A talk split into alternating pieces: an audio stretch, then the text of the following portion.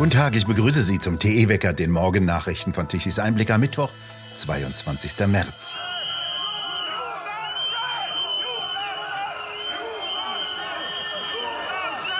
So turbulent hörte es sich an, als am vergangenen Wochenende der polnische Landwirtschaftsminister die Landwirtschaftsmesse Agrotech in Kielce besuchen wollte.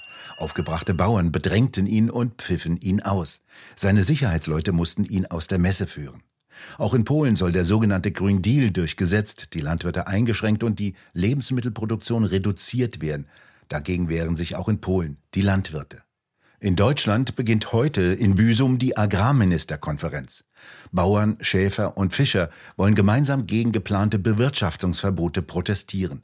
Sie rufen zu einer Demonstration für Ernährungssicherheit und Kulturlandschaft auf. Dazu haben eine Reihe von Verbänden zu Protesten aufgerufen. Die zentrale Kundgebung findet am Donnerstag um 12 Uhr in Büsum statt. Anthony Lee, Sie organisieren mit. Worum geht es? Ja, das wird spannend. Erstmal freue ich mich, dass wir uns mit den Krabbenfischern zusammengetan haben und nicht nur mit den Krabbenfischern, sondern dass auch der DEHOGA, also der Gaststättenverband Schleswig-Holstein, hinter uns steht, weil es hängt ja hier wirklich sehr viel von ab. Es geht einmal nicht nur um die Landwirtschaft und die Fischerei, sondern auch um den ganzen Tourismus, der in der Region natürlich essentiell ist. Und deswegen bin ich gespannt. Ähm, das gab es noch nie und äh, ich freue mich wirklich drauf. Und äh, Herr Özdemir hat sogar zugesagt, dass er zu uns rauskommt. Und deswegen bin ich auf die Gespräche wirklich sehr gespannt. Sie machen da eine große Demonstration. Und was wollen Sie denn sagen den Ministern? Na, es geht ja darum, dass man plant, dass die Krabbenfischerei äh, in der Nordsee komplett verboten werden soll, weil das äh, Fischen mit Bodennetzen soll komplett untersagt werden und dann ist Krabbenfischen nicht mehr möglich. Und das ist natürlich nicht nur existenzbedrohend, sondern das ist die komplette Vernichtung dieser Existenz.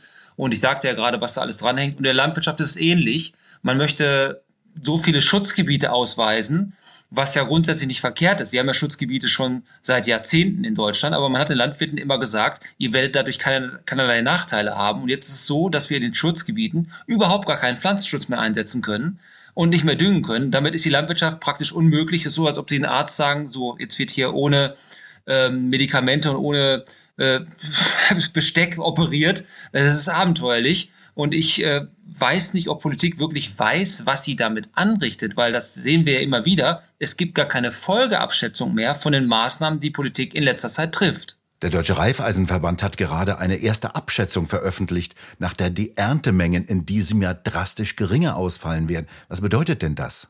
Ja, das bedeutet nicht nur, dass wir durch Flächenstilllegung, sondern auch durch bürokratischen Wahnsinn uns in der Selbstversorgung ja eh schon vor Jahren quasi die Füße unter den Körper weggezogen haben. Es ist so, wir wissen es von Herrn Guterres, ähm, den UN-Generalsekretär, dass jeder zehnte Mensch akut Hunger leidet auf diesem Planeten. Zwei Milliarden Menschen sich nicht bedarfsgerecht ernähren können.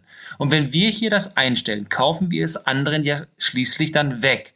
Und das können wir auf den Standorten, die wir in Deutschland haben, wir haben wirklich Kunststandorte, um die uns die ganze Welt beneidet, doch nicht ernsthaft betreiben. Und vor allem nicht mit der Begründung, dass das Klimaschutz und Artenschutz sei. Also ganz ehrlich, wir wollen als Landwirte doch unseren Generationen nach uns auch die Flächen und alles übergeben. Wir haben doch kein Interesse daran, unser Land zu vernichten oder ähnliches. Aber all das kombiniert macht uns das Leben nicht nur schwer, sondern das Wirtschaften unmöglich. Und es betrifft ja, wie gesagt, nicht nur uns, sondern den Tourismus, die Wertschöpfung, die Steuereinnahmen, die Arbeitsplätze und letztendlich auch unseren Standort Deutschland. Das können wir nicht zulassen und das werden wir nicht zulassen. Überall in Europa wehren sich ja langsam die Landwirte gegen eine solche rigide EU-Agrarpolitik. In Polen musste der Landwirtschaftsminister ja schon unter besonderen Umständen von einer Agrarmesse hinaus befördert werden. Was hat er denn da befürchtet? Ja, das hat mich auch erstaunt, als ich die Bilder gesehen habe aus Polen. Aber wir erleben das Gleiche ja gerade in Frankreich, aber auch in Holland. Und ähm, es wird auch Zeit, dass unsere Politik erkennt, dass sie nun mal nicht alles machen darf, was uns hier die blanke Existenz kostet. Und das können wir nicht zulassen. Wir lehnen jede Form von Gewalt ab. Aber ich kann jeden Landwirt verstehen, der sagt, Auflagen, die ohne wissenschaftliche Evidenz einfach glaube, am Kabinettstisch gewürfelt werden oder erfunden werden, die keinerlei äh, von dem bewirkten, was man eigentlich möchte, Klimaschutz, Artenschutz und desgleichen, dass der Landwirt das nicht mehr mitmacht. Also ich muss ganz ehrlich sagen, ich kann das alles nicht glauben, was hier gerade möglich ist und was Politik hier tatsächlich versucht durchzudrücken. Das ist Hanebüchen abenteuerlich und da fehlen mir die Worte und ich, ich glaube einfach, dass es hier einen gewissen ähm, Ungehorsam braucht in diesem Land, bis man mal erkennt, okay, Jetzt lassen wir die Vernunft wieder walten. Mit welchen Gefühlen und mit welchen Ansichten schauen Sie denn nach England? Dort hat sich ja nach dem Austritt Englands aus der EU die Lage komplett gedreht. Nicht um 360, sondern um 180 Grad. Ja, das ist so. Ich weiß das ja als halber britischer Staatsbürger, der ich bin. In England hat man viele Schwachsinnsauflagen, ich muss sie mal so nennen, weil sie sind einfach nicht wissenschaftlich äh, evidenzbasiert, einfach ähm, über Bord geworfen. Das ist diese ganze Düngegeschichte mit dieser ganzen Nitratmärchen, was hier erzählt wird. Das hat man in England abgeschafft. Man darf zwar wieder bedarfsgerecht düngen. Und ich sage das mal bewusst bedarfsgerecht, weil kein Landwirt überdüngt bei diesen hohen Kosten gerade. Das ist ja Hanebüchen. Und deswegen sieht man, wenn man erkennt und wenn man vor allem den Wert erkennt, den wir haben in diesem Land. Wir machen das Wichtigste, das Essentiellste auf diesem Planeten, nämlich Nahrungsmittel aus Sonne, aus Erde und mit unserem wirklich weltbeneidenden Know-how ähm, und Politik das erkennt, dann glaube ich schon, dass wir auch eine Zukunft haben in diesem Land, wenn man wieder, ich mal, zurück zur Vernunft kehrt. So muss ich es mal ausdrücken. Antonelli, vielen Dank für das Gespräch. Sehr gerne. Heute will sich der französische Präsident Macron in einer TV-Ansprache an die Bevölkerung wenden. Am Montag war seine Regierung nur knapp ihrem Sturz entkommen, nachdem sie zwei Misstrauensanträge überstanden hatte. Die Rentenreform, die das Rentenalter schrittweise bis 2030 von 62 auf 64 Jahre anhebt, wurde nach einer parlamentarischen Trickserei angenommen. Die Opposition kündigte dagegen eine Verfassungsklage an. Währenddessen ist ein Ende der Proteste in Frankreich nicht in Sicht. Für Donnerstag planen die Gewerkschaften landesweite Demonstrationen und Streiks, um die Regierung zur Rücknahme der Ruhestandsregelung zu bewegen. Eine Gewerkschaft im Energiesektor kündigte sogar Proteste in Form von gezielten Stromabschaltungen an. Wir wollen zeigen, dass wir entschlossen sind, unsere Wut ist groß, sagte ein Gewerkschaftssprecher gegenüber der französischen Nachrichtenagentur AFP.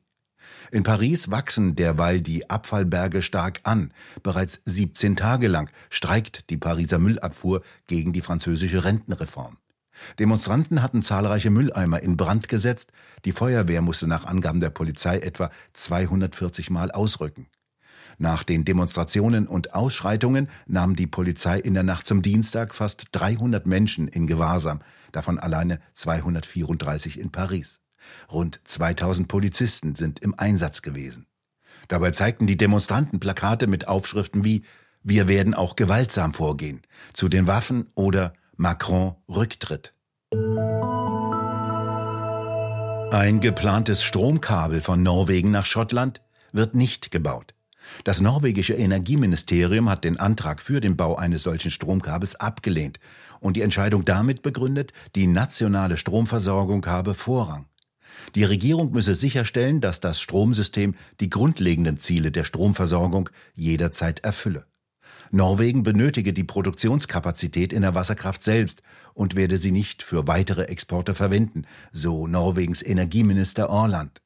Das Land gewinnt den Großteil seines Stromes aus Wasserkraft. Die Kapazitäten sollen jetzt nicht mehr für weitere Exporte nach Europa zur Verfügung stehen. Einschränkungen der Netzkapazität, Ungewissheit und Folgen einer zunehmenden Belastung des norwegischen Stromsystems durch die Energieproduktion in anderen Ländern seien Kriterien für diese Entscheidung gewesen.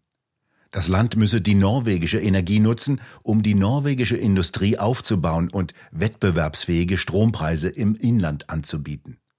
Norwegen mit seiner reichlich vorhandenen Wasserkraft spielt eine große Rolle bei den Fantasien für eine sogenannte Energiewende. Von dort sollten große Energiemengen kommen, werden sie doch als CO2-frei angesehen. Die EU stufte die Verbindung nach Schottland als Projekt von gemeinsamen Interessen ein. In den Jahren 2020 und 2021 wurden zwei neue Stromkabel nach Deutschland und Großbritannien in Betrieb genommen. Insgesamt kann jetzt eine elektrische Leistung von 9 Gigawatt übertragen werden. Nach den zweitägigen Gesprächen mit dem chinesischen Präsidenten Xi Jinping versprach Russland-Präsident Putin noch engere Beziehungen zu China und begrüßte die Vorschläge Pekings zur Beendigung des Krieges in der Ukraine. Viele der Bestimmungen des von China vorgeschlagenen Friedensplanes stimmten mit den russischen Ansätzen überein und könnten als Grundlage für eine Lösung dienen, wenn Kiew und der Westen dazu bereit seien, sagte Putin am Dienstag. Xi hob die engen Beziehungen zwischen den beiden Ländern hervor und signalisierte Pekings Unterstützung für Russland. Xi lud Putin ein, Russland noch in diesem Jahr einen Gegenbesuch abzustatten. Putin lobte den zunehmenden Handel zwischen den beiden Ländern und sagte, er habe über die sibirische Pipeline gesprochen, die mehr russisches Gas nach China transportieren solle, kündigte aber nach einem Bericht von Bloomberg keine konkreten Vereinbarungen an. China habe es danach, trotz der russischen Appelle, nicht eilig, sich auf die neue sibirische Gaspipeline festzulegen. Putin dagegen hat sich bereits verpflichtet, seine Lieferungen zu erhöhen. Nach dem dreitägigen Besuch in Moskau wird Xi voraussichtlich sein erstes Gespräch seit dem Einmarsch in die Ukraine mit dem ukrainischen Präsidenten Zelensky führen, hieß es. Putin und Xi waren sich einig, dass ein verantwortungsvoller Dialog die Lösung für die Ukraine-Krise sei, so das chinesische Außenministerium in einer Erklärung nach den Gesprächen in Moskau. Nachdem die UBS Group am Sonntag angekündigt hatte, die schweizerische Credit Suisse in einer Notaktion zu übernehmen, verzeichnete sie einen Kurssprung von bis zu 10 Prozent, einer der größten Kursanstiege seit März 2020. Die von der Regierung vermittelte Rettung in Höhe von drei Milliarden Franken sollte die Vertrauenskrise bei der Credit Suisse beenden und eine Ansteckung des globalen Finanzsystems verhindern. Die Credit Suisse wurde bei der Übernahme zu einem Bruchteil ihres früheren Preises bewertet. Eine Reihe von staatlichen Stützungsmaßnahmen und Garantien trugen überdies zu dem Deal bei. Die UBS Bank erhält dafür wertvolle Vermögenswerte wie das Schweizer Geschäft der Credit Suisse, den Zugang zu einer Reihe wohlhabender Kunden und eine beträchtliche Vermögensbasis und dies zu einem Tiefstpreis. Zudem könne sich die Bank die besten Talente des Konkurrenten aussuchen, hieß es bei der Nachrichtenagentur Bloomberg. Die Schweizer Regierung hat angekündigt, dass sie bestimmte Arten von Bonuszahlungen für Mitarbeiter der Credit Suisse Group vorübergehend aussetzen wird. Der Bundesrat erklärte, er berufe sich auf das Schweizerische Bankengesetz, das es ihm erlaube, vergütungsbezogene Maßnahmen zu ergreifen, wenn einer systemrelevanten Bank direkte oder indirekte staatliche Hilfen aus Bundesmitteln gewährt werde. Heute gestaltet sich das Wetter noch einmal ähnlich wie gestern zweigeteilt. Tiefausläufer ziehen über den Norden, der Himmel dort ist größtenteils bewölkt, im Nordwesten mit leichten Niederschlägen und Temperaturen um die 10 Grad. Im Osten dagegen bleibt es trocken und teilweise sogar sonnig. Bis dorthin kommen die Tiefausläufer nicht mehr. Die Temperaturen dort können bis 17 Grad wie in Dresden erreichen. Im Süden ist es weiterhin deutlich wärmer und sonniger bei Temperaturen bis zu 18 Grad. Der Wind bleibt weiterhin sehr schwach und hilft den Energiewendern wenig. Und nun zum Energiewendewetterbericht von Tichys Einblick. Gestern Mittag um 12 Uhr verbrauchte Deutschland 63,6 Gigawatt an elektrischer Leistung. Knapp 30 Gigawatt lieferten Kohle und die drei letzten Kernkraftwerke, während von den 30.000 Windrädern rund 12 Gigawatt um 12 Uhr mittags kamen.